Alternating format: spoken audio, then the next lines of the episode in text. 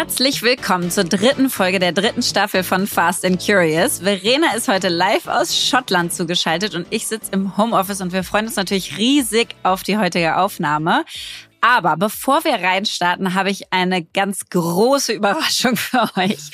Und zwar haben wir uns überlegt, wir lieben es ja für jede Staffel ein neues Cover zu machen. Und es wird auch eine vierte Staffel geben. So also wir machen einfach so viele Staffeln, bis uns die ja. Themen ausgehen, oder? Ja. ja. Bis wir so nicht mehr wir wissen, worüber wir reden sollen. Ja. Genau so ist es. Und für jede Staffel haben wir uns überlegt, wollen wir ein neues Cover machen. Und jetzt ist das der Aufruf an euch, denn wir möchten gerne, dass ihr uns Entwürfe einreicht und euch überlegt, wie unser Cover aussehen könnte. Und ihr könnt da euer Kreativität freien Lauf lassen. Also ihr könnt Comics von uns malen, ihr könnt äh, coole Fotoshootings euch überlegen, ihr könnt ähm, uns in einem Matrix-Code äh, verwandeln. Es ist uns egal und wir freuen uns, wenn ihr uns diese Entwürfe einreicht. Und mehr dazu erzähle ich euch dann später nochmal in einem Outro. Aber nur, dass ihr euch schon mal freuen könnt, dass ihr Teil unseres nächsten Covers seid. Und jetzt erzählt uns Verena erstmal, worüber wir in dieser Folge reden. Bei Fast and Curious sprechen wir heute im Catch-up über Leas mediale Highlights der letzten Woche und meine Abenteuer in Schottland. Im Deep Dive geht es heute um das Thema Wiedereinstieg nach der Geburt, warum das Thema so viele Emotionen weckt und wie wir die in den Griff bekommen. Bei Was bewegt dich spricht Lea über das Verschieben von Grenzen und warum es heute mehr denn je wichtig ist, Dinge anders zu machen. Bei meine Frage an beantworten wir heute die Frage, wie wir mit toxischen Menschen in unserem beruflichen Umfeld umgehen. Und das letzte Wort habe heute ich. Jetzt kommt Werbung. Heute möchten wir euch mal wieder den Social Pizza Service der TK vorstellen. Und den kann ich wirklich gebrauchen, weil wenn man, wie ich, selbstständig ist oder auch einige Firmen schon gegründet hat in seinem Leben, dann ist dieses Thema Sozialversicherung eins, was ganz früh kommt und was einen so nervt, weil man einfach denkt, boah, ich habe wirklich andere Sachen zu tun, als mich jetzt damit zu beschäftigen. Und gleichzeitig braucht jede Firma da eine Lösung für. Und das Schönste ist, dass die TK eine unfassbar einfache Lösung hat. Die hat nämlich einen kostenlosen Rückrufservice ins Leben gerufen mit Social Pizza, bei dem Startups kostenfrei alle Infos rund um das Thema Sozialversicherung bekommen. Und das Tolle ist, die Informationen sind da einfach und appetitlich nach den Phasen der Gründung aufbereitet. Und das ist wirklich herauszustellen, weil es ist komplett kostenlos. Ihr müsst euch nicht selber drum kümmern. Es ist auch für Nichtversicherte kostenfrei. Und ihr könnt euch da einfach melden und die rufen euch zurück und erzählen euch genau, was ihr in eurem Setting machen müsst, was Sozialversicherungen angeht. Und in einem 15-minütigen Beratungsgespräch können einem Experten und Expertinnen der Techniker alle Fragen rund um das Thema Sozialversicherung in der Gründung beantworten. Und um einen kostenfreien Termin zu vereinbaren, muss einfach nur in dem Buchungstool unter socialpizza.tk.de ein Wunschtermin vereinbart werden. Und dieser Service kann auch mehrfach und auch auf Englisch in Anspruch genommen werden. Also perfekt abgestimmt auf das Gründer- und Gründerinnenleben und dass auch nicht jeder Deutsch sprechen muss, um diesen Service zu nutzen. Und wer ist die TK? Sie ist mit über 11 Millionen Versicherten, ist die Techniker Krankenkasse Deutschlands größte gesetzliche Krankenversicherung. Krankenversicherung. Die TK hat nicht nur viele smarte und digitale Angebote für Privatpersonen, sondern eben auch für Unternehmen, wie zum Beispiel Social Pizza. Und wenn ihr also jetzt sagt, Mensch, das ist genau das, was ich brauche, dann geht auf socialpizza.tk.de und bucht euch euren Termin. Alle Infos gibt es wie immer auch nochmal in unserem Linktree. Werbung Ende. Ketchup. Ja, ich sitze hier in Inverness in Schottland im dicken Mantel in meinem Hotelzimmer, denn das Land macht seinem Ruf alle Ehre. Es ist arschkalt hier. Aber wirklich, bei euch scheint es kalt zu sein. Aber ist ja auch schon August. da ist ja auch okay, dass man hier schon irgendwie friert. Und äh, ja, ich habe einfach, wir haben ja noch gar nicht gesprochen, Lea. Ich habe vier nee. hochemotionale Tage hinter mir. Ich habe es natürlich äh, bei Instagram verfolgt, aber ich kann es mir nicht vorstellen, wie sich das anfühlen muss. Also ich fühle mich so erwachsen, das ist der Wahnsinn, ja, weil ich irgendwie denke, ich, ich habe einen erwachsenen Sohn und ich bin doch eigentlich noch so jung. Und nein, Philipp und ich haben unseren ältesten Sohn hier nach Schottland ins Internat gebracht. Und wie ich ja auch schon auf Instagram geschrieben habe, war ich ja selber vor 27 Jahren in dem genau gleichen Internat. Dass und das schon 27 Jahre ja, her ist, ist halt auch einfach heftig. Ja, Krass. Das ist wirklich heftig. Und da war ich ja auch schon groß, da war ich auch schon 16. Also, Wahnsinn. ja, so und das war natürlich erstmal so auf den Spuren deiner eigenen Jugend ja. wandeln. Ja. Und das wirst du auch wissen, man hat ja selten die Möglichkeit, dass beide Elternteile mit einem Kind alleine mhm. verreisen, ja, weil normalerweise Total. ist ja immer, ne, du nimmst einen und die, der ja. andere passt auf die anderen auf oder wie auch immer. Auf jeden Fall so in dieser Konstellation hatten wir das noch nicht und das war jetzt äh, einfach so toll, diese drei, vier Tage zu dritt zu haben, weil wir auch beide gesagt haben, Philipp und ich, dass das sind einfach so Erinnerungen, die werden wir nie vergessen, wie mhm. war es, als wir unseren Ältesten ins Internat brachten. Mhm. Und als wir da gestern waren in dieser Schule, es geht gar nicht so sehr um diese Schule, sondern es geht einfach darum, was in mir so hochgekommen ist, dieses, wenn du deine Kinder loslässt, dann hat das ja auch einfach was von unglaublicher Freiheit, von Dingen, die sie selber erleben können. Ja. Äh, Sachen, die sie von selbst Vertrauen. organisieren müssen. Von Vertrauen, Vertrauen von dir da in sie, dass sie da bereit für sind. Genau das. Ja, der sitzt da jetzt in seinem kleinen fünf Quadratmeter Zimmer und der organisiert sich jetzt seinen Alltag selber. Ja, also mhm. es, es war einfach unglaublich, dieses Gefühl zu erleben, dass es mhm. was Positives ist, wenn du ihn loslässt und nicht äh, so was Klammerndes, oh Gott, wo ist meine eigene Daseinsberechtigung? Und dazu passt, dass ich auf dem Weg hierhin im Flieger King Richard geguckt habe. Das hatte ich Juhu. extra vorher runtergeladen, weil du mich da so neugierig gemacht hast. hast mich sowas von geinfluenced, äh, wie du es übrigens mit ganz vielen Sachen tust. Also ich habe auch How to be Funny mir schon mal da den Harvard Business Review äh, runtergeladen und gleich so, ein, so einen anderen Strength-Test von Clifton darüber gefunden und so. Also ich höre dir hier immer aufmerksam zu. Ähm, und bei King Richard habe ich, also der, der Film hat mich total gepackt. Ja, Schon also, schön, ne? Ja. Unglaublich. Der, weil der auch so, der ist gar nicht so laut, finde ich, der Film nee. an sich. Nee. Sondern der hat so eine Tiefe, aber dabei so eine Ruhe. Und er ähm, hat ja die Themen äh, aufgegriffen, die man nicht aus den Medien kennt von äh, Venus und Serena Williams. Also genau mich das. hat er auch echt nachhaltig bewegt. So, und ein Satz ist mir hängen geblieben als äh, die, die, die Leute immer zu King Richard, also dem Vater von Serena und Will, äh, Venus, sagen, jetzt lass doch mal die armen Kinder in Ruhe und bring die mhm. doch nicht schon wieder zum Training und so. Mhm. Und dann sagt er, I have to keep them off the streets. Mhm. Und das ist ja nun nicht unsere Herausforderung. Aber ich dachte so, yes, I have to keep them off the smartphones and off the sofa.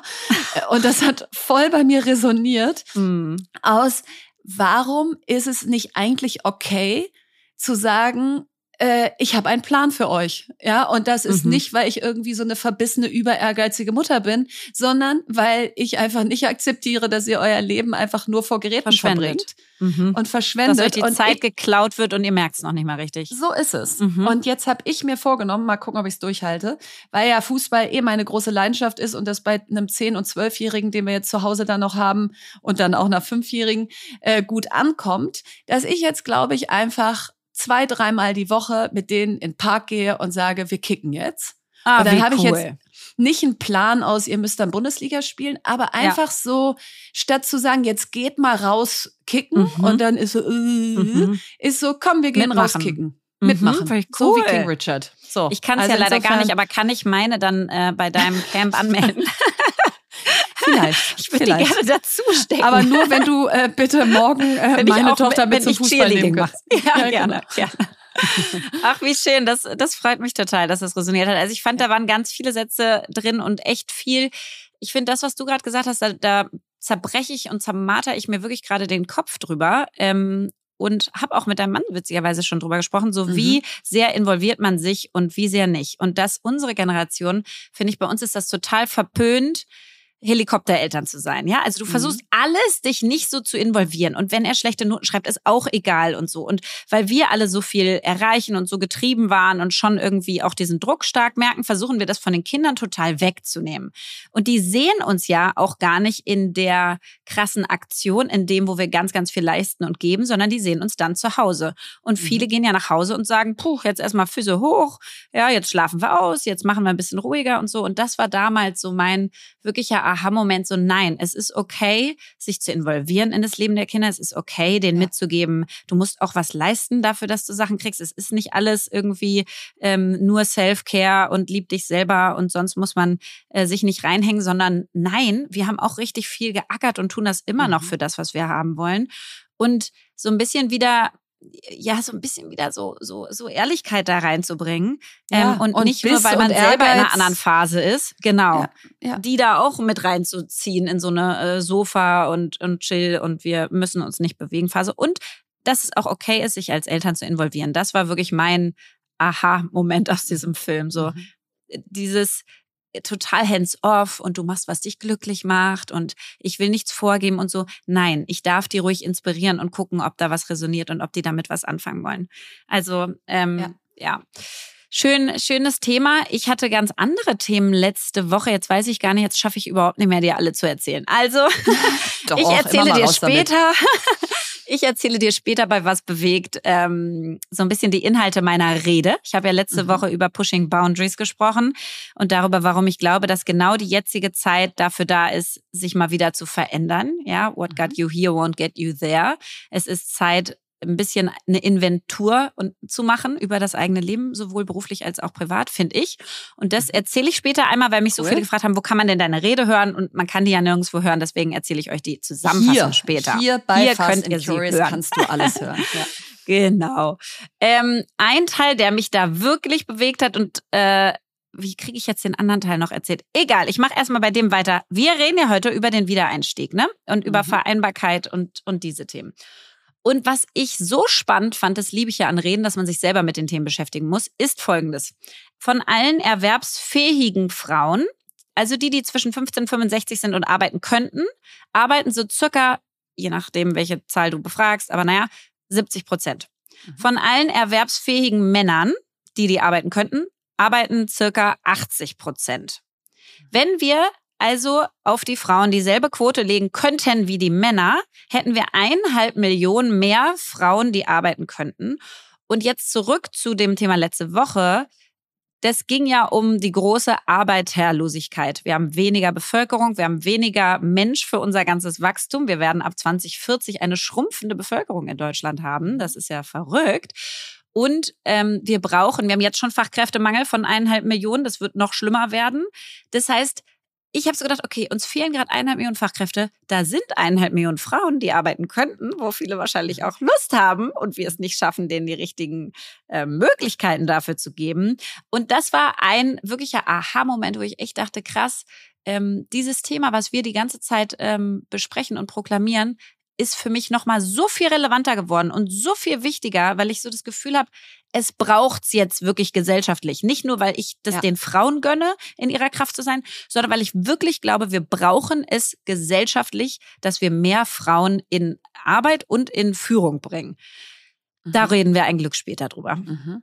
Es hat mich auf jeden Fall sehr, sehr bewegt. Und jetzt sage ich nur noch den einen Punkt, ähm, weil wir viel zu viel Ketchup jetzt schon gemacht haben. ähm, ich habe diese Woche mal wieder richtig kaltes Wasser gehabt. Es kommt ein Podcast raus diesen Freitag, der heißt Money Money und der wird moderiert von Steven Gätchen, also diesem Supermoderator, mhm, der die deutsche Ausstrahlung der Oscars moderiert, ja. Joko und Klaas, äh, Schlag den Raab und sonstige Sachen alle moderiert hat und Schauspieler ist und alles mögliche sonst noch, Unternehmer und so weiter. Mhm. Der hat einen eigenen Podcast rund um Geldanlage und ich durfte sein Staffelfinale moderieren. Also Ui. ich habe ihn interviewt. Ja.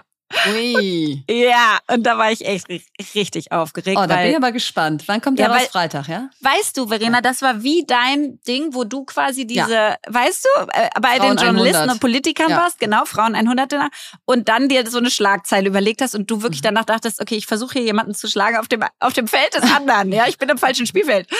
Und so war ich da. Ich so, Gott, ich rede so mit der Moderatoren-Interview-Legende und jetzt versuche ich quasi ihn zu interviewen. Ich war die ganze Zeit so, Gott, oh Gott, oh Gott.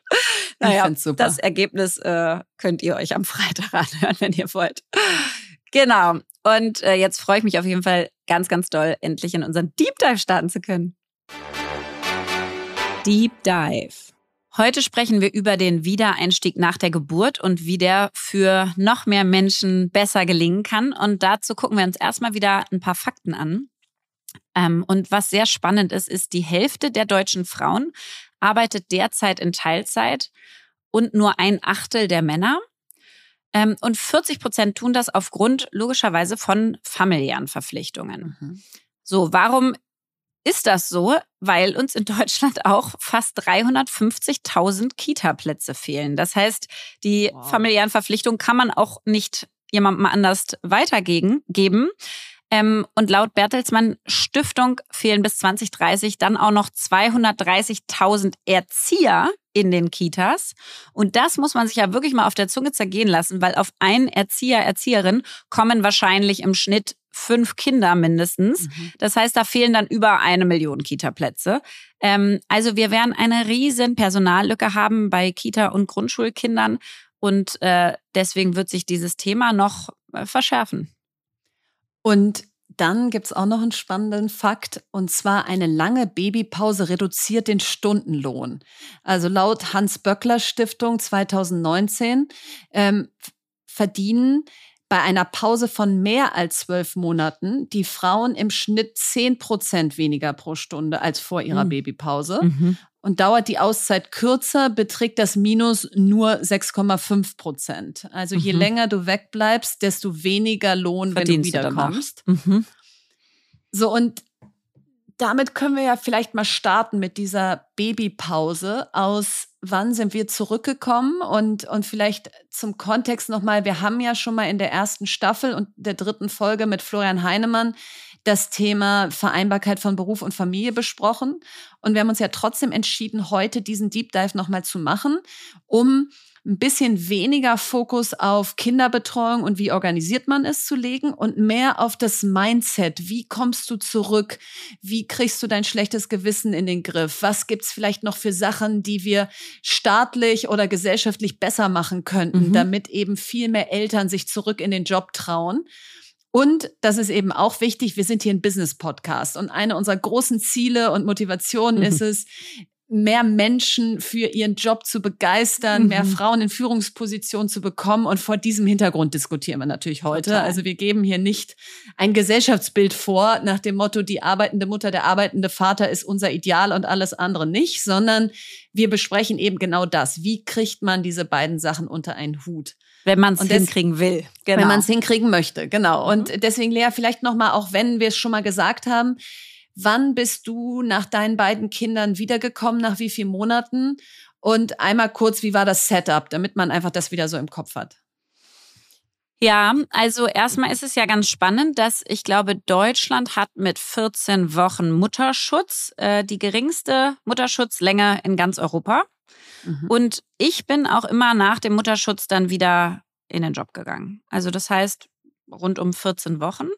Mhm. Ähm, mein erster Sohn kam zu früh, dann wird es noch drangehangen. Ähm, aber so rund um, sagen wir mal, drei Monate, ja, zwei, drei Monate. Mhm. Und ähm, Warum eigentlich? Weil zum einen ich in so einer Sturm- und Drangphase war. Ich war halt bei Amroli, es war mein Unternehmen, das war Teil meines Lebens. Ich arbeite für mein Leben gern, weil ähm, das einfach eine Ausdrucksform ist von äh, dem, was man so schaffen möchte in seinem Leben. Und deswegen habe ich das überhaupt nicht negativ bewertet oder so, mhm. sondern hatte einfach total Lust, mich wieder auszuprobieren und wieder dabei zu sein und diesen sozialen Kontakt auch wieder zu haben. Und habe dann ein total ungewöhnliches Modell gewählt. Und zwar, und ich weiß, dass das hier, also bitte, ne, take it with a grain of salt. Ähm, wir wissen, dass die Dinge, die wir besprechen, nicht für jede Frau und jeden Mann umsetzbar sind. Und das können sie auch nicht. Also auch euer Modell ist nicht umsetzbar für eure Nachbarin. Und gleichzeitig finde ich, muss man verschiedenste Modelle und Wege hören, sodass man sich die Sachen ja. rausziehen kann, die für einen selber funktionieren. Ähm, und vielleicht da Inspiration von bekommt. Und deswegen, wie habe ich es gemacht? Es ist ja mein Unternehmen gewesen. Deswegen hatte ich ein Zimmer, wo vorne quasi Kinderzimmer war, äh, vorne ähm, Meetingraum, hinten Kinderzimmer und hatte eine Au-pair ähm, mit dabei, weil sonst logischerweise kennen alle Eltern, schafft man gar nichts neben der Betreuung. Und das hatten wir irgendwo auch mal gehört, aufgeschnappt, irgendwo ähm, verstanden. Und da gibt's eine Seite, die heißt aupairworld.com, ist ja keine Werbung, ich kenne die Gründer nicht und gar nichts davon, aber die nutze ich seitdem ich Eltern bin, also jetzt seit über sechs Jahren. Und da gucken wir quasi, haben wir jedes Jahr neue, tolle bisher Au-pair-Mädchen, war aber auch Zufall. Wir haben auch schon mit Au-pair-Jungs ähm, gesprochen. Mhm. Und ähm, die waren aus Südamerika, also aus Kolumbien hatten wir zwei, aus Brasilien, aus Mexiko. Und jetzt gerade haben wir eine äh, neue Au-pair bekommen, und zwar Paula aus Spanien, die ist 17 und die bekommen halt quasi äh, Kost und Logis, also die ähm, übernachten bei uns umsonst und können hier leben und kriegen das Essen bezahlt und kriegen ein Taschengeld, brauchen natürlich ein eigenes Zimmer, deswegen kann, kann nicht jede Person das nutzen. Aber ich muss echt sagen, und sie arbeiten dann 30 Stunden für, sag ich mal, europäisch ist festgelegt 260 Euro Taschengeld. Mhm. So, wir geben mehr, ist aber eine persönliche Entscheidung. Ähm, aber dass man mal ein Gefühl dazu bekommt. Und diese Person wird Teil der Familie, arbeitet 30 Stunden mit einem und bei uns waren damals Christina aus Spanien mit im Büro mit den Kindern und hat mir die Möglichkeit gegeben, dass ich wieder reinkommen konnte, mich involvieren konnte und trotzdem äh, mit meinen Kindern sein konnte. Und dann, um das abzurunden, ab Monat neun sind die dann in eine Kita, auch nur weil wir durch unfassbar viel Mühe einen Kita-Platz bekommen haben. Mhm. Ja, ich habe auch großartige Erfahrungen mit Au-pairs gemacht. Also erstmal bin ich meine ganze Kindheit selber mit Au-pairs aufgewachsen. Ich glaube, wir hatten 13 oder so. Ach echt? Ja, wusste ja. ich gar nicht. Okay. Und äh, auch wirklich viele, zu denen wir heute noch eine Verbindung haben, mhm. mit denen wir noch verbunden sind, meine Eltern noch Kontakt halten. Also das, wie du sagst, sind Familienmitglieder im besten Fall. Und ich als, muss einen Satz dazu ja. sagen. Eine unserer Au-pairs, Joanna, die war ein Jahr da, wir haben die so ins Herz geschlossen, dass unsere Kinder sich entschieden haben, dass sie die Patentante wird. Ach, das heißt, unsere Kinder haben eine Patentante selbst ja. ausgesucht. Joanna ist von beiden wirklich Patentante und ist bisher quasi weiterhin in Berlin und die ganze Zeit dabei immer wieder. Ja, und, und, und so kann es gehen. Ja, die haben jetzt so eine kolumbianische gehen. Patentante. Wie verrückt ist Geil. das eigentlich? Ja, und es gibt eben auch Au-pair-Jungs. Also als ich äh, alleinerziehend mhm. mit meinen beiden großen Jungs war, da wollte ich eben nicht, dass ein Au-pair-Mädchen kommt, mhm, sondern ich wollte ein Au-pair-Jung. Mhm. Und da hatten wir auch damals aus Amerika und aus England jeweils einen. Und das fand ich auch super cool, dass, ja. äh, dass es eben auch für beide Geschlechter gilt. Ja. Also ich glaube, da gibt's ganz viel positive Erfahrung und ähm, ich bin ja auch äh, beim ersten Kind nach drei Monaten, beim, beim zweiten nach fünf und bei meiner Tochter nach sechs Monaten zurückgegangen und habe das äh, eben am Anfang auch mit Au pair gemacht und dann bei meiner Tochter, als ich eben schon weiter war im Beruf und auch mehr finanzielle Möglichkeiten hatten, hatte, dann mit einer Kinderfrau.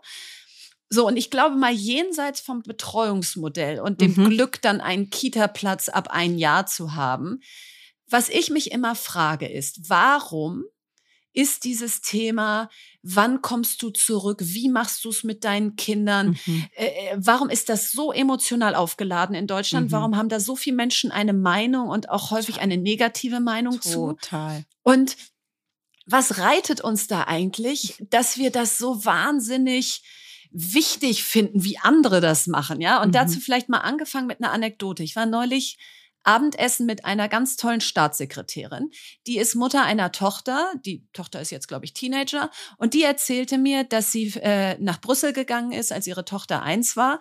Und dann gab es da so eine Kita äh, für, für die ganzen Abgeordneten und, und für die Menschen, die da eben im öffentlichen Dienst da gearbeitet haben. Mhm. Und da hat sie sie hingebracht. Und äh, da war sie noch ganz klein, eins, anderthalb.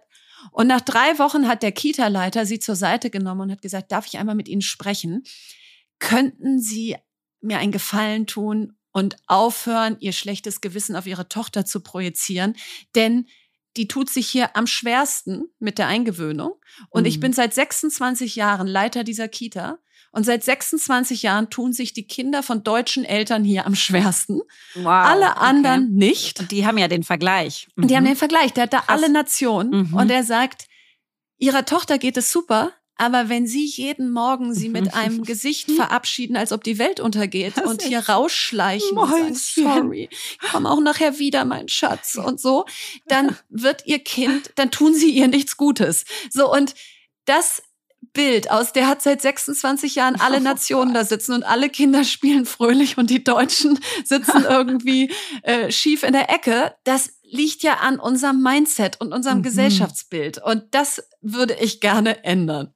Finde ich so richtig. Und ich glaube, das fängt ja schon vorher damit an, wie du Arbeit bewertest. Total. Also das, was wir ja immer sagen, so dieses so, äh, Mama, musst du zur Arbeit? Nee, ich will zur Arbeit. Ne? Ja. Also ich sage ja, gar nicht, so ich muss jetzt ja. los, ich muss leider heute, sondern heute darf ich das und das machen. Heute mhm. darf ich das und das machen. Heute freue ich mich ganz besonders auf ABC. Und ich muss auch sagen, dass bei uns unsere Kids das total lieben. Ich meine, sorry, Kinder mit anderen Kindern, mit tollen Erziehern, die das gelernt haben, die mit denen viel spannendere Spiele äh, spielen, als man sich selber ausdenken ja. könnte, die basteln und spielen im Matsch und gehen auf den Spielplatz und so. Also da, wir tun auch so, als ob wir denen irgendwas antun. Das ist die ja, coolste wirklich. Zeit. Das ist die coolste Zeit. Ja, mit anderen Gleichgesinnten, Gleichaltrigen, das ist doch viel spannender, als wenn ich alleine da Lego-Türmchen baue und äh, ja. denke, ist nicht so ganz meins. Und ähm, ich erinnere mich, dass, dass meine, also unsere Kids sind da auch immer sehr, sehr also früh hingegangen und auch super gerne hingegangen. Und die haben irgendwann so ein Wort aufgeschnappt, die sagen immer Tschüssikowski, ja? Also die gehen auch rein so Tschüssikowski. Und ich denke immer so, okay, das ist so weird. Aber es ist auf jeden Fall der Gegenentwurf zu ja. Mäuschen, ähm, später ja. komme ich wieder. Und dann, oh, und denen schon diese ganze Schuld mit aufladen, die man selber fühlt. Genau. Das ist ja und auch so krass. Warum fühlen wir eigentlich so viel Schuld? Ja, und das ist wirklich, das müssen wir jetzt einmal hier entmystifizieren. Also ich glaube wirklich, dass dieses Thema ein First World Problem ist und in 2022 folgende nicht mehr die Rolle spielen darf, weil mhm. wir leben in einem sicheren Land. Ja, es fehlen uns Kita-Plätze, die müssen wir mhm. dringend ausbauen. Es ja, ist eine bitte Frechheit. gründet Kitas. Äh, ja. Aber wirklich, es ist eine Frechheit, wenn irgendeine Mutter oder irgendein Vater in diesem Land nicht arbeiten mhm. gehen kann, weil er keine mhm. Betreuungsmöglichkeit hat, die er sich leisten kann. Also das ist Staatsaufgabe Nummer eins, vor allen Dingen in einem Land mit einer überalternden Gesellschaft, Total. mit Fachkräftemangel, mit zu niedriger Geburtenquote und so weiter. Ja? Total. Und mit anderthalb Millionen Frauen, die nicht arbeiten, weil sie das eben familiär ja nicht verbinden können. Ja. So, also das ist ganz klar. Aber wenn das jetzt mal gelöst wäre, dann sind wir wenn wir Richtung Ukraine gucken, was da für Lebensumstände gerade sind, wenn ihr mein Buch Stay Away from Gretchen gelesen habt, was da ähm, in den Ausläufern des Zweiten Weltkrieges los war, dann sind wir einfach in einem sicheren Land mhm. und wir bringen unsere Kinder morgens in Kinderbetreuungsstätten, wo nette, tolle Erzieher mit anderen ja. Kindern mit ihnen spielen und währenddessen dürfen wir wählen, ob wir arbeiten oder nicht. Also ganz ehrlich, ich finde, wir haben darüber genug drüber geredet. Das wirklich. ist echt so. Und also man fragt sich ja manchmal so, wie wir das so überheben, das Ganze. Ich weiß noch genau, als ich mit meiner meine Oma war da, als sie noch lebte. Und ich habe äh, quasi irgendwie alle halbe Stunde, Stunde gestillt. Ich habe am Anfang, Verena, als ich gestillt habe, hatte ich noch so eine App, um mhm. mitzumessen, wie viel quasi Milch ist jetzt in meinen Sohn Krass. gekommen und von welcher Brust und so weiter habe ich das dann immer so getrackt, ja. Also ich meine, so verrückt wird uns, wird uns das vorher gemacht, dass man so denkt, das Natürlichste der Welt muss man jetzt auch noch irgendwie äh, richtig machen. Also es war, das war ja. diesmal kein Optimierungswahn, sondern es war wirklich ein, ich will's gut Angst. machen. Ja. Genau, es war so ein, so ein Angstthema, so kriegt der auch genug zu essen, der Junge. Naja, und als ich das da so machte und meine Oma mich so eine Weile beobachtete und so und sagte sie irgendwann, ähm, Lea, warum stillst du denn so oft? ähm, dann habe ich gesagt, ja, weil ich glaube, der hat einfach so viel Hunger und guck mal, der hat eben schon wieder Ü gemacht und so. Da bin ich natürlich sofort hin. Und dann meinte ich, wie war das denn bei dir? Und dann meinte sie, Mäuschen, ich war auf dem Feld und habe mhm. da die Kartoffeln geerntet. Deine Mama und ihre Schwester waren in ihren Babybetten und wir sind alle vier Stunden reingekommen und haben sie gefüttert. Und dann bin ja. ich wieder raus aufs Feld. Und jetzt erzähle ich das gar nicht, dass es jetzt so sein sollte. Ne? Ja. Das ist auch sehr hart.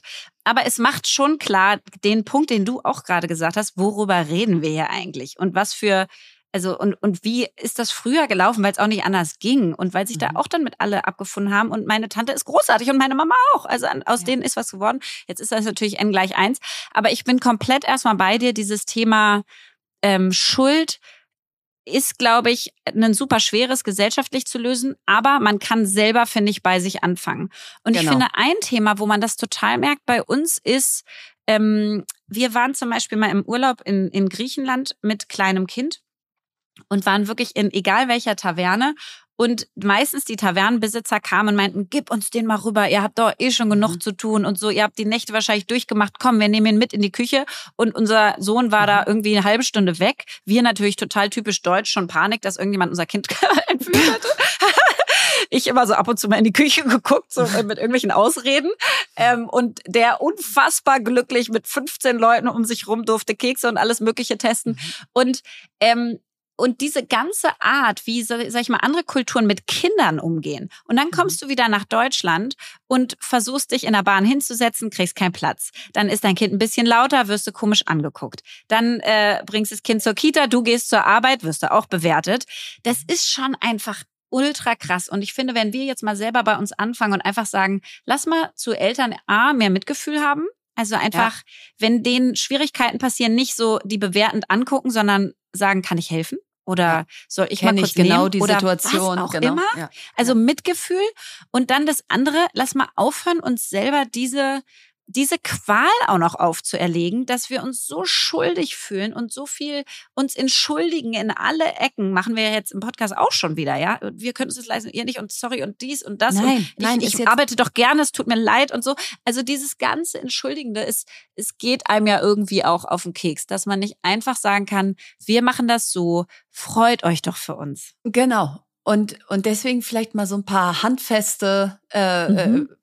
Beispiele oder Hilfen, äh, was wir machen. Und eine fällt mir so ein, weil gerade wenn die Kinder klein sind, ist es ja nicht so einfach, wenn du Gedanken hast in Bezug auf, wie du es mit ihnen machst, mit ihnen selber darüber zu reden. Ja, also wenn sie ja. dann mal selber reden können, kannst du ihnen alles Mögliche erklären. Aber so bis drei oder so ist das ja manchmal noch schwierig. So und da habe ich mit eins angefangen, also als die Kinder eins waren, ihnen Briefe zu schreiben da reinzuschreiben, womit ich mich gerade gedanklich auseinandersetze. Und das war eben in den frühen Jahren mit meinen Jungs deshalb viel, weil ich alleinerziehend war, mhm. weil ich einfach bei vielen Sachen nicht wusste, entscheide ich das jetzt gerade richtig? Feuert das zurück, mhm. wenn sie größer sind? Mhm. Wie erkläre ich es ihnen, wenn die sie größer sind, weil ich dann vielleicht selber gar nicht mehr genau weiß, warum ich das so gemacht habe mhm. und so?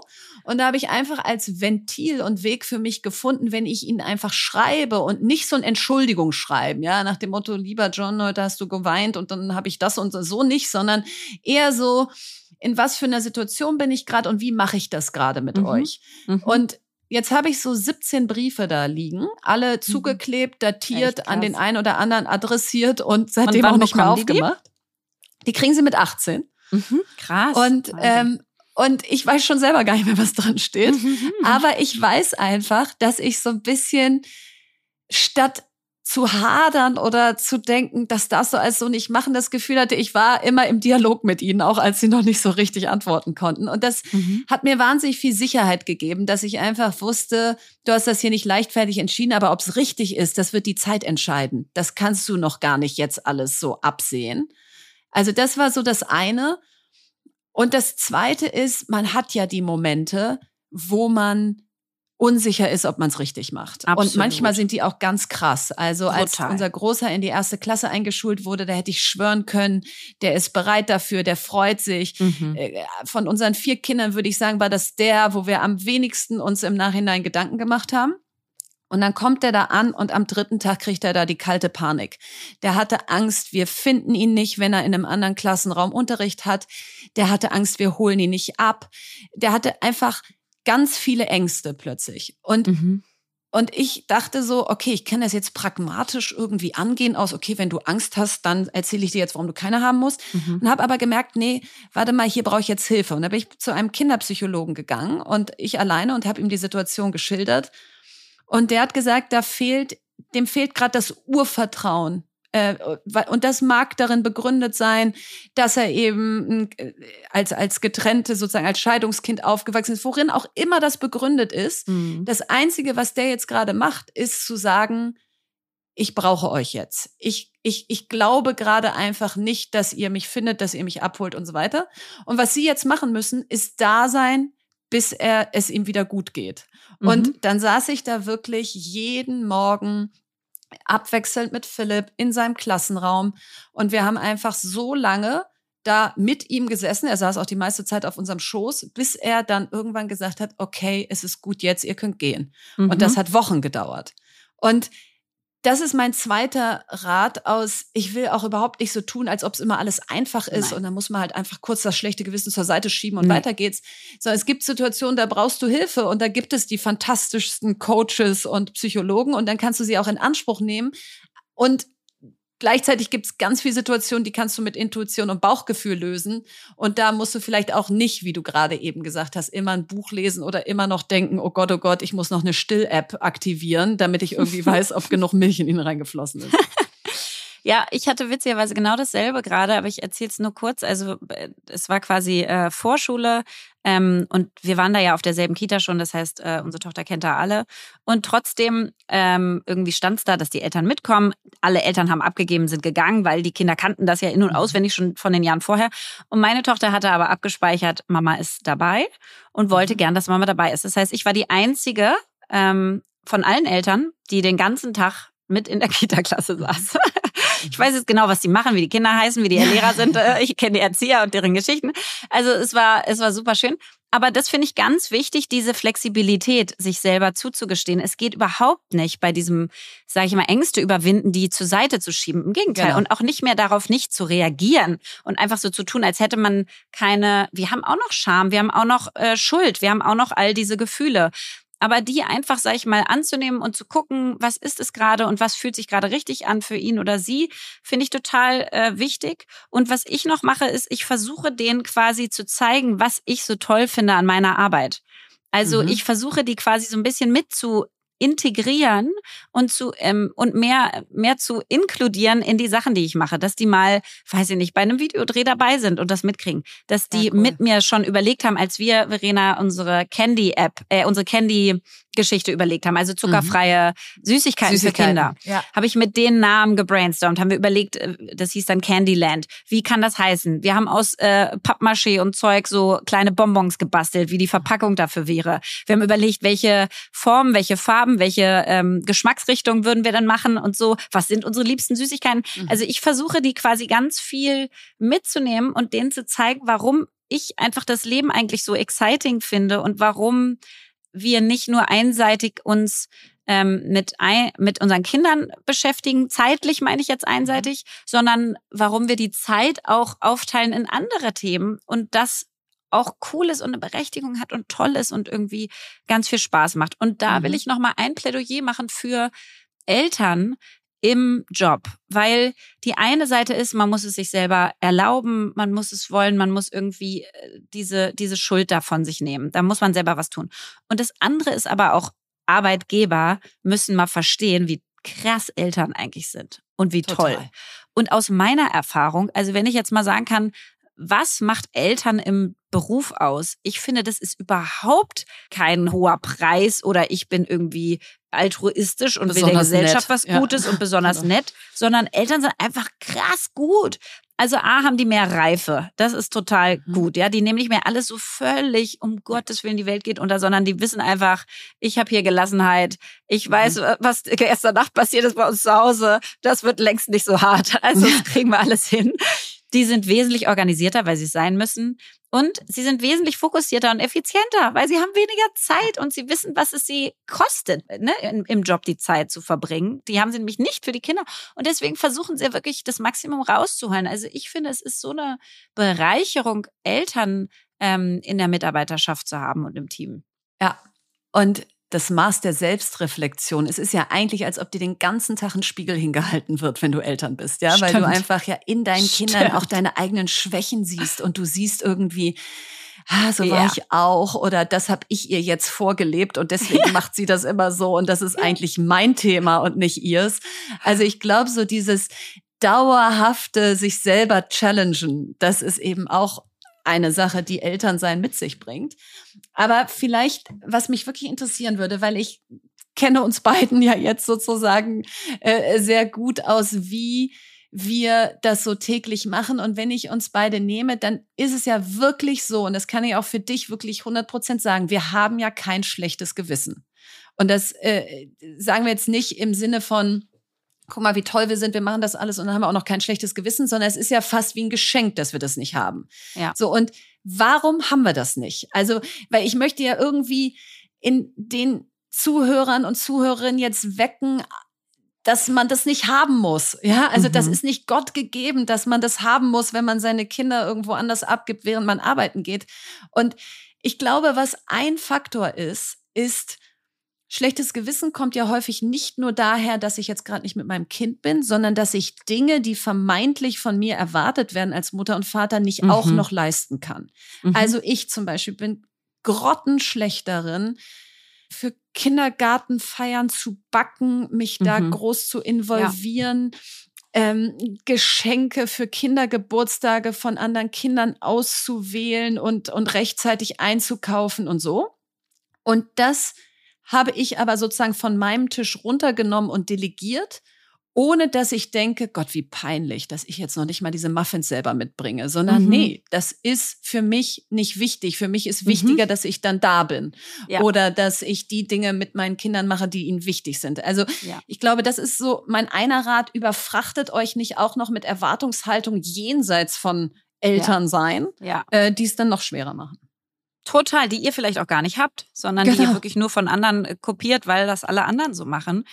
Ich glaube, das ist ein, also bei mir ist es schon so, dass ich immer mal wieder schlechtes Gewissen habe. Das kommt dann, letzte Woche, weißt du, war die Mörderwoche bei mir. Mhm. So, da habe ich dann schlechtes Gewissen aber ich versuche ganz schnell einfach, und das ist aber punktuell. Ich glaube, mhm. das kann man auch nicht, das kriegst du, das nein, ist nicht dauerhaft, nein. sondern du hast nein. punktuell denkst, ich meine das oh, jetzt eher Woche so dauerhaft. Genau, ja, genau, nein, das nicht. Und aber ich finde, bei dem punktuellen ist trotzdem wichtig, auch zu wissen, ja, das schlechte Wissen wird immer kommen. Das ist ganz ja. normal. Ja, und genau. das ist auch eine schlaue Rückmeldung quasi deiner, deiner Seele, die dir sagt, ey, hier gehst du quasi an dem, was dir wichtig ist, gerade vorbei. Und zwar auch genug Zeit mit den Kindern. Und was ich dann immer mache, ist versuchen, ganz stark zurückzubouncen. Ja, wir waren am Wochenende auf einer Hochzeit, da habe ich einfach ganz, ganz viel Zeit dann mit denen verbracht und viel mhm. Quality-Zeit und mich einfach äh, mit denen äh, die fertig gemacht und gekümmert und gespielt und alles Mögliche und einfach richtig da gewesen. Und ich finde aber, was du eben gesagt hast, ist, ist so wichtig, sich selber zu sagen, was bedeutet es für mich, eine gute Mutter oder ein guter Vater zu sein? Ja. Was heißt das für mich wirklich? Und das ist für uns Menschen alle unterschiedlich. Ja um ein Mini-Beispiel zu machen. Nein, genau. Und definier dir auch nicht zu viel da rein, Nein, sondern genau. für mich ist es dieses, diese Emotionalität, da zu sein, wirklich zuzuhören, auf die einzugehen, mich weiterzubilden, selber auch, wie ich mit Frustration von denen umgehe und so. Da, da habe ich einfach ganz hohe Ansprüche an mich, so auf dieser psychologischen Komponente, ja. Kommt durch meine ganze Erziehung und da, da, da, da, da. Dann gibt es zum Beispiel einen Teil, der ist bei mir persönlich habe ich dieses ganze Sportthema, wie du weißt, von meinen Eltern nicht mitbekommen. Mhm. Das heißt, ich will es unbedingt anders machen. Das heißt, meine Kinder machen ziemlich viel Sport, obwohl ich es nicht so mache, weil es mir so wichtig ist. Da messe ich mich dran. Aber ich mhm. messe mich auch nicht an den Cookies. Ich bin auch gerade nicht Elternsprecherin, weil ich es gar nicht reinkriege und den Job einfach schlecht machen würde derzeit. Ähm, und ich habe auch nicht die ganze Zeit zur Verfügung. Ähm, und wir haben eine Fremdbetreuung dabei und so weiter. Das sind alles dann Sachen, da messe ich das mich nicht, sondern so. ich habe die Nein. Dinge definiert, die ich messen will und wo, was für mich wertvoll und wichtig ist. Und da kommt dann auch das schlechte Gewissen, wenn ich das nicht schaffe einzuhalten. Genau. Und ich glaube, das ist genau der Punkt gibt dir ein großes Leitbild für was ja. dir in der Erziehung und dem Aufwachsen und dem Miteinander mit deinen Kindern, was so der Kern vom Kern ist. Ja. Und dann gibt es natürlich noch ganz viel nachgelagerte Sachen. Aber wir haben auch jetzt in den letzten drei Tagen hier gesagt, unser Kern vom Kern, wie bei dir eben Sport oder diese psychologischen Komponenten, wie wachsen die, wie gehen die mit Frust um und so, ist bei ja. uns Selbstständigkeit. Unser mhm. Erziehungs oberstes Erziehungsideal ist, unsere Kinder zu selbstständigen Kindern zu erziehen.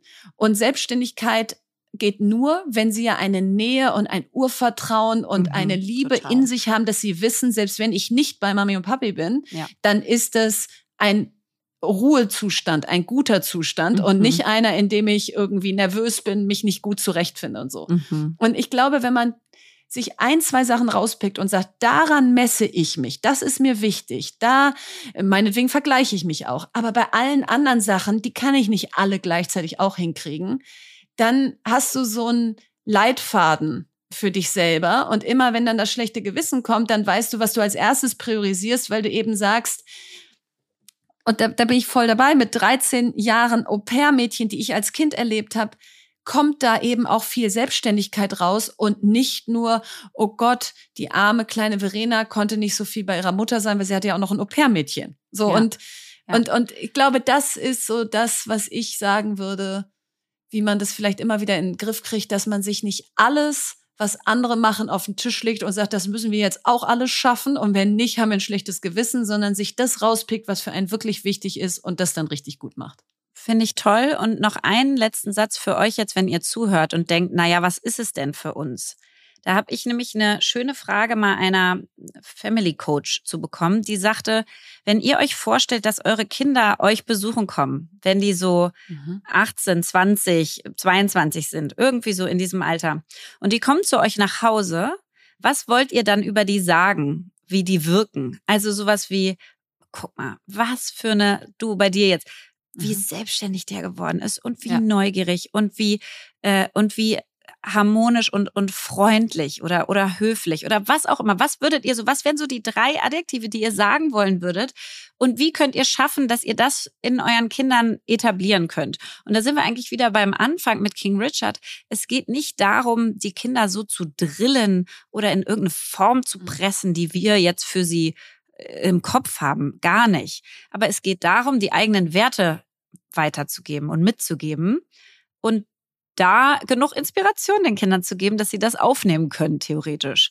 Und wenn jetzt meine zum Beispiel nicht, ja, körperlich, für mich ist, ist dieses Sportsthema eine, eine körperliche Sicherheit. Also mhm. für mich ist das, ich verletze mich nicht. Das ist für mich sportlich sein. Es geht gar nicht darum, dass man fit aussieht, sondern dass man sich nicht verletzt und gesund ist. So, wenn das für die anders wäre, dann müsste ich darauf reagieren. Und ich glaube, die Frage vielleicht hilft dir, um einfach diese innere Diskussion zu starten. Jetzt kommt Werbung. Ja, heute mal der etwas anderen Art. Wir haben nämlich heute ein kleines Mini-Interview mit Nadine Kruck, Managerin bei BCG Platinien im Frankfurter Office vor. Und BCG Platinien ist die IT-Strategieberatung der Boston Consulting Group, die mit über 900 ExpertInnen weltweit an der digitalen Transformation ganzer Industrien arbeiten. Und ich war selber bei BCG, deswegen bin ich ganz stolz, dass BCG Platinien bei uns Werbepartner ist. Und das Schöne dort zu arbeiten ist, dass ihr bei wirklich vielen C-Level-Projekten mit globalem Impact mitarbeiten könnt. Und heute möchte ich mit Nadine zum Thema Authentic Self sprechen. Und das ist mir besonders wichtig, weil ich in meiner ganzen Berufskarriere bisher gemerkt habe, dass wenn man als Authentic Self oder auch Whole Self kommen darf in den Job, also wenn man sich ganzheitlich mitbringen darf, dass dann eine höhere psychologische Sicherheit da ist und die Ergebnisse so viel besser werden. Und deswegen finde ich das ein perfektes Thema, Nadine, um dich hier mal zu befragen dazu. Meiner Erfahrung nach passt beides super gut zusammen. Je authentischer ich bin, desto zufriedener bin ich auch und motivierter. Und je motivierter ich bin, desto lieber arbeite ich auch einfach an den Themen. Das heißt, ich glaube, Erfolg und Menschen, die das ausstrahlen, Motivation und Zufriedenheit, das geht Hand in Hand. Total. Und ich finde, das gilt auch nicht nur für einen selbst, sondern auch fürs Team. Das heißt, was würdest du denn sagen, welche Rolle spielt Authentizität so in der Teamdynamik und äh, bei der Zusammenarbeit, vielleicht gerade auch bei IT-Projekten? Dadurch, dass wir immer nach neuen Lösungen für Herausforderungen suchen, ist es eben auch wichtig, sich selber einzubringen und seine Ideen zu teilen. Und ich glaube, authentisch zu sein hilft dabei, ähm, auch mal rohere Ideen zu teilen und im Team miteinander zu spielen. Außerdem ist es natürlich so, wenn ich mich lange Zeit in einem Team, was intensiv zusammenarbeitet, verstellen muss, das kostet unglaublich viel Energie. Diese Energie kann ich natürlich besser in coole Lösungen verwenden. Und deswegen finde ich, ist es ein wichtiger Punkt, im Team authentisch zu sein. Hat sich denn mit, sag ich mal, deiner zunehmenden Seniorität dein Verständnis von Authentizität am Arbeitsplatz verändert? Definitiv. Am Anfang als Berufseinsteigerin dachte ich, authentisch sein bedeutet immer alles von sich preiszugeben. Heute sehe ich das eher in einem anderen Kontext. Das heißt, das kann sich auch verändern. Und ich bin auch viel selbstbewusster geworden, authentischer zu sein ähm, und das einfach auszuprobieren und dann zu schauen, wie die Reaktionen sind. Ja, was braucht es für ein Umfeld, sodass man wirklich sich selber mit zur Arbeit bringen kann, so wie man ist? Es braucht auf jeden Fall Toleranz und Offenheit für andere Perspektiven. Und ich finde, da kann man immer auch gut bei sich selber anfangen. Und ich finde, einen weiteren Punkt bei BCG Platinum ist es ein wichtiger Wert, Leading by Example. Also wirklich auch authentisch zu sein im Team. Und du hast vorhin schon gesagt, psychologische Sicherheit zu geben, dass die anderen authentisch sein können. Cool. Ich finde es richtig schön. Vielen Dank, dass du deine Zeit mit mir hier geteilt hast. Und wenn ihr jetzt zugehört habt und denkt, Mensch, ich möchte auch ein Teil eines Teams werden, wo ich mit meinem ganzen Selbst irgendwie zur Arbeit kommen kann und bald mit Nadine schon gemeinsam die digitale Transformation ganzer Industrien vorantreiben könnt, dann bewerbt euch und zwar unter karriere.bcgplatignon.com. Den Link findet ihr wie immer auch in unserem Linktree. Werbung Ende.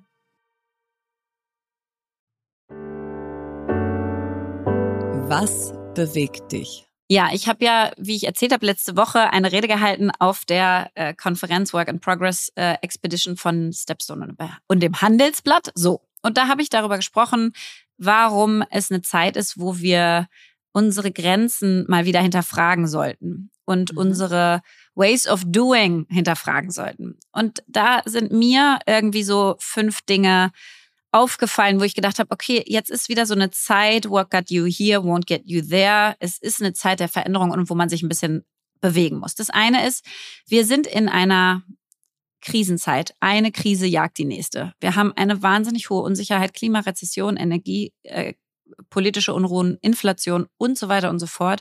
Das heißt, wir sind eh in einer makroökonomischen Zeit, die viel von uns fordert. Punkt zwei, unsere Innovationskraft fällt im internationalen Wettbewerb ab. Und da gab es früher schon heftige Zahlen und jetzt werden die aber immer heftiger. Also eine ist, Apple ist größer als unser gesamter DAX 40. Als unsere kompletten Unternehmen, auf die wir so stolz sind, ist ein Unternehmen in den USA größer. Also das ist ja schon echt krass.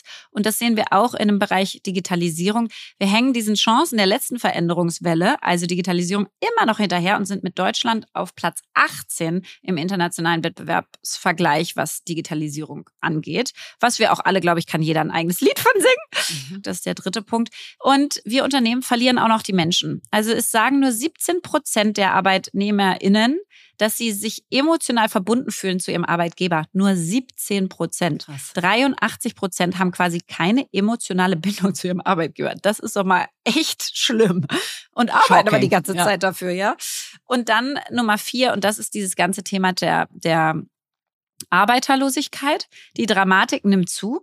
Wir haben eine höhere Komplexität, müssen die bewältigen mit weniger Mensch, weil wir einfach einen Rückgang in der Geburtenrate haben. Also wir haben mehr Menschen, die ähm, die sterben, als die, die geboren werden. Und das liegt daran, dass ja äh, zwei Menschen kommen zusammen und in Deutschland kommen aus diesen zwei Menschen nur eineinhalb raus. Also wir haben eine durchschnittliche Geburtenrate von eineinhalb Kindern ja auf ein Paar. Ähm, und deswegen schrumpft das so langfristig vor sich hin.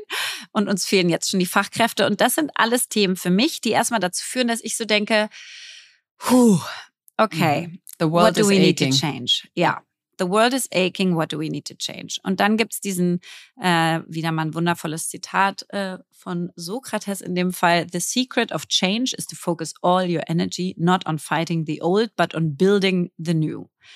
Und wenn ich mich jetzt so frage, okay, wenn ich das jetzt mal alles als gegeben hinnehme, was sind denn mal so drei Themen, die für mich nicht mehr verhandelbar sind. Also so, ich habe sie Hygienekriterien genannt. Mhm. Und das ist schon frech, weil das sind eigentlich so die großen Themen unserer Zeit, mit denen sich alle Unternehmen gerade beschäftigen. Aber ich finde, ich bin über die Brücke schon rüber. Für mich sind das mhm. Hygienekriterien, die wir umsetzen müssen. Und die Frage ist nur noch das Wie. Und das sind folgende drei Themen. Das eine ist Sinnhaftigkeit. Unternehmen müssen sich darüber klar werden, was sie eigentlich antreibt. Und ja. das Schöne ist, du erzielst als Purpose-Unternehmen, wenn du ein, eine Mission hast, 42 Prozent bessere Ergebnisse. 42 Prozent bessere mhm. finanzielle Ergebnisse. No brainer. Mit einem Sinn. Das heißt, das Thema Sinnhaftigkeit ins Zentrum jedes Unternehmens zu, zu stellen und auch darüber zu sprechen, ist für mich so ein Haken dran. Mhm. Also das diskutieren wir nicht mehr. Da geht es nur noch darum, wie, aber nicht mehr ob. Das zweite ist Flexibilität. Über 50 Prozent der Arbeitnehmerinnen sagen jetzt nach Corona, dass, es, äh, dass sie überlegen, den Job zu wechseln, wenn der Arbeitgeber nicht die nötige Flexibilität ermöglicht. Und die Gen Z sagt, Flexibilität ist ihnen sogar wichtiger als Gehalt. Also auch da Haken dran, müssen wir machen, ist nicht mehr zu diskutieren. Frage ist nur wie, wie stark, in welcher Form. Und das letzte ist Diversität. Da haben wir schon x-mal drüber gesprochen. Diversity mhm. machen 19 Prozent mehr Umsatz. Ähm, durch ihre erhöhte Innovationskraft. Das ist auch einfach ein Haken dran. Müssen wir nicht mehr diskutieren, wie machen wir es jetzt? Ähm, und das war so die Quintessenz. Und dann haben wir noch gesprochen über, wie macht man es jetzt? Also das ganze Thema Führung. Und woran ich da glaube, könnt ihr aber in den letzten Podcasts hören, weil das habe ich schon ganz oft erzählt. Ähm, und das natürlich ausgespickt mit Geschichten cool. war die Rede der letzten Woche. Tada! Cool. Sehr, und, und wie kam die an? Also ähm, war das, weil das ja sicherlich auch eher ein Publikum war, was so progressive Gedanken mitgeht. Ja, also absolut. war das ein, ein, Kopfnicken oder war das schon auch ein bisschen so ein Aha-Moment aus, ach cool, das diskutieren wir gar nicht mehr, lass mal, lass mal über die nächsten Sachen reden? Du, ich glaube, das Witzige ist ja immer das Wieder, ne? Und ich habe mhm. da ganz viele Wie-Geschichten erzählt. Und da habe ich auch noch so viele auf Lager, wie mhm. ich in meinem Leben und wir bei Amorelie auch Dinge anders gemacht haben. Ja, also wie ich früher, ja. weiß ich nicht, mit den Eltern der zukünftigen MitarbeiterInnen gesprochen habe und die versucht habe zu überzeugen, ja, Sabine, Julians Mutter, ähm, dass mhm. Julian bei uns anfangen kann, wegen diesem Thema und so. Also das heißt, ich glaube, dass ganz oft die Themen, sagt man so, ja, ja, okay, verstehen wir. Dass ich das Hygienekriterium genannt habe, war schon hart, weil alle sagen, mhm. boah, das sind gerade die größten Themen der Zeit. Ja. Aber so, das war schon so ein bisschen so ein Aufrutschen, so, stimmt eigentlich das ja. diskutieren wir nicht mehr. Wir machen das jetzt. Und wie stark ist jetzt nur die Frage. Und dann, glaube ich, sind es ganz viel immer die persönlichen Geschichten, die dazu führen, dass man denkt, ah, okay, den Weg habe ich noch nicht gesehen oder krass, wie man es auch machen kann oder so. Und deswegen muss ich sagen, hat die echt ganz gut äh, funktioniert und auch, also so kann ich ja nur sagen, aber ich habe ganz viele LinkedIn-Nachrichten gekriegt und die waren sehr positiv. Deswegen ähm, hoffe ich, dass das gut geklappt hat und irgendwie einen guten Impuls gegeben hat für den Ja, Tag. und ich habe ich hab ja auf Instagram hier aus Schottland am Freitag gesehen, wie äh, du sozusagen danach auch äh, da gezeigt hast, die Rede war gut, äh, mir geht's gut und so. Und was da auch bei mir, haben wir gar nicht drüber geredet, immer passiert ist, dass ich dann so denke, oh wow, wie cool, dass sie das so gut hingekriegt hat, weil ich selber weiß, wie sehr wie man vor diesen Reden aufgeregt ist und denkt, ah, die muss jetzt sitzen und das muss jetzt gut sein und das muss sich auch in das Gesamte ja. einfügen. Da sind ja, ja. nicht gerade noch äh, viele andere doofe Leute da, sondern im Gegenteil, Im ganz Gegenteil. viel schlaue und tolle. Also da äh, war ich aus der Ferne auch sehr stolz auf dich. Danke. Meine Frage an. Hallo, hier spricht die Dagmar aus München. Ich habe die Frage, ob ihr im beruflichen Umfeld schon mal toxische Menschen um euch hattet, wie ihr das bemerkt habt und wie es zum Schluss funktioniert hat, dass ihr euch davon gelöst habt. Viele liebe Grüße. Ja, also da kann ich definitiv sagen, dass ich schon toxische Menschen in meinem Berufsumfeld hatte und wahrscheinlich in jeder meiner beruflichen Stationen mindestens eine. Mhm. Ähm, und vielleicht mal einmal so zur Definition. Was ist denn für mich ein toxischer Mensch? Weil es ja ein großer Begriff, mhm. den ich ehrlich gesagt auch gar nicht so oft nutze. Ich finde, dieses toxisch wird auch ein bisschen übernutzt, ja, Total. dass alles jetzt im Moment toxisch ist. Also, das ist so wie wenn ich toxische meinen Kindern Männlichkeit, sage, toxische Weiblichkeit. Ja, also ist irgendwie alles so wie wenn ich meinen Kindern sage, sag nicht immer hassen, ja, ich hasse Brokkoli. Nee, du kannst sagen, ich mag nicht so gerne Brokkoli mhm. oder so. Also, deswegen, das ist ja erstmal gar nicht so mein Lieblingsbegriff, aber wie definiere ich ihn? Für mich sind es Menschen, die die Energie aus dem Raum saugen. Also mhm. die einfach eine Negativität ausstrahlen, die die Atmosphäre vergiften, die andere in ihre Abhängigkeit bringen. Und ich habe lange den Fehler gemacht, um toxische Menschen herumzutänzeln. so ein bisschen so wie die berühmten Eierschalen, auf denen man läuft. Also bitte bloß nicht verärgern, bloß mhm. nicht einbrechen, äh, besonders nett zu ihnen sein weil ich immer dachte, so, so, je toxischer jemand war, desto mehr Watte habe ich um ihn rum gepuffert, äh, damit, damit er oder sie äh, irgendwie möglichst nicht noch mehr Schaden anrichtet. Mhm. Und, und irgendwann habe ich einfach gemerkt, das zahlt sich nicht aus. Es wird dann nur schlimmer, weil du keine Grenze setzt. Du sagst nicht bis hierhin und nicht weiter, sondern die Person hat das Gefühl, sie darf so sein. Und mhm. mit all ihrer Negativität ist das sozusagen ihr Recht, so zu mhm. sein. Und als ich die Frage hier die gehört hat sogar hab, so einen, man nennt das sekundären Krankheitsgewinn. Also die hat quasi durch die, durch das Toxische kriegt die sogar was von dir und zwar ja. deine Zeit und Aufmerksamkeit. Viel mehr Aufmerksamkeit. Genau, so. mehr als die, die es verdient hätten. Genau das. Und wenn ich jetzt zurückgehe und überlege, wann hatte ich es im Griff, dann war es, wenn ich ganz klar Grenzen gesetzt habe und den Missstand mhm. benannt habe. Also ihn auf den Kopf zugesagt hat, was sie machen, mhm wie ungesund das für die Orga ist, wie sehr sie andere damit runterziehen mhm. und sie ganz klar anzählen. Also nach dem Motto, wenn du dieses Verhalten nicht änderst, ich werde das nicht tolerieren, dann mhm. endet unser gemeinsamer Weg. Und immer war die Reaktion so ein totales Entsetzen, Erstaunen aus was? Was mhm. wirfst du mir da vor? Mhm. Was denkst du, wie ich bin? Was ist das für ein Bild, was du da von mir zeichnest? Und das hat mich einfach bestärkt in, also ich will nicht sagen, sie wussten selber nicht, wie sie sind, aber da ganz klar den Spiegel hinhalten und sagen, bis hierhin und nicht weiter ist meine Empfehlung für den Umgang. Und klar ist jetzt toxisch ein weiter Begriff, wo fängt er an, wo hört er auf, aber generell, wenn Menschen die Energie aus dem Raum saugen, dann ist das unfair gegenüber allen anderen und dann muss man das stoppen.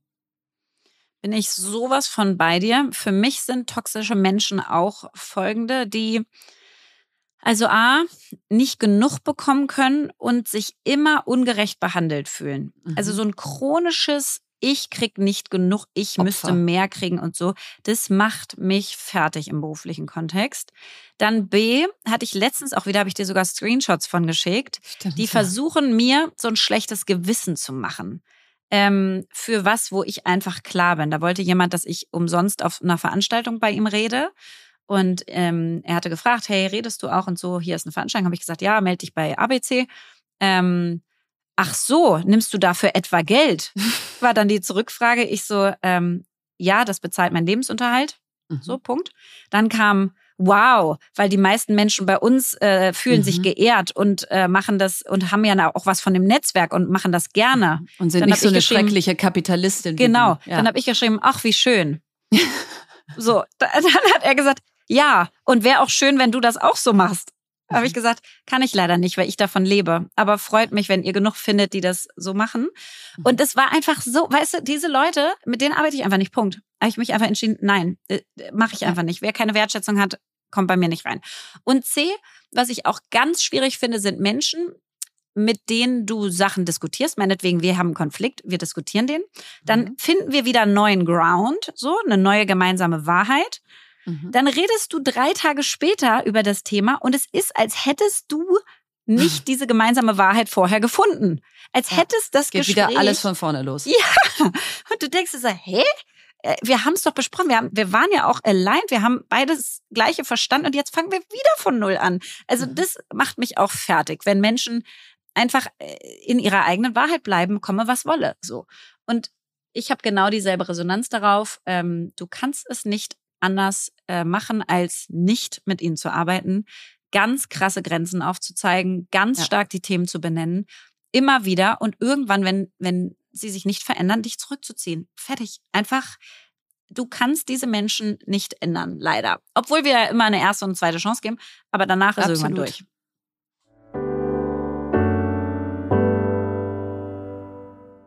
Ja, das war sie jetzt schon wieder. Ich habe das Gefühl, Verena, ich hatte viel mehr Redeanteil als du. Das ist völlig in Ordnung. Sorry, ich, Und ich weiß auch noch nicht Redebedarf. Aber nächstes Mal äh, schweige ich wie ein Lamm und äh, freue mich auf jeden Fall schon auf unsere ganzen nächsten coolen Themen. Aber worauf ich mich auch ganz doll freue, ist, wenn ihr uns eure Coverentwürfe schickt. Also, ihr sollt nicht in Vorleistung gehen oder so, aber ihr müsst natürlich euren Entwurf irgendwie visualisieren, was ihr euch da vorstellt für unser nächstes Cover. Und bitte schickt das an themen at fast fastandcurious.berlin. So bis Mitte September, sagen wir mal dem 18.09. Wir freuen uns riesig darauf, das zu sehen. Seid so kreativ, wie ihr nur wollt. Und nur um das klarzustellen, natürlich die Person, die wir auswählen, und vielleicht wählen wir auch mehrere aus für die nächsten Cover dann, wird natürlich bezahlt für die Arbeit. Logischerweise. Die Entwürfe werden nicht bezahlt, weil das ist das Invest für den Pitch quasi. Ähm, aber natürlich wird die Arbeit bezahlt und äh, ja, ich freue mich jetzt schon auf den Mail, auf den Mail-Eingang morgen. Und jetzt hat Verena das letzte Wort. Von Unbekannt. Wenn deine Kinder klein sind, gib ihnen Wurzeln. Wenn sie groß sind, gib ihnen Flügel.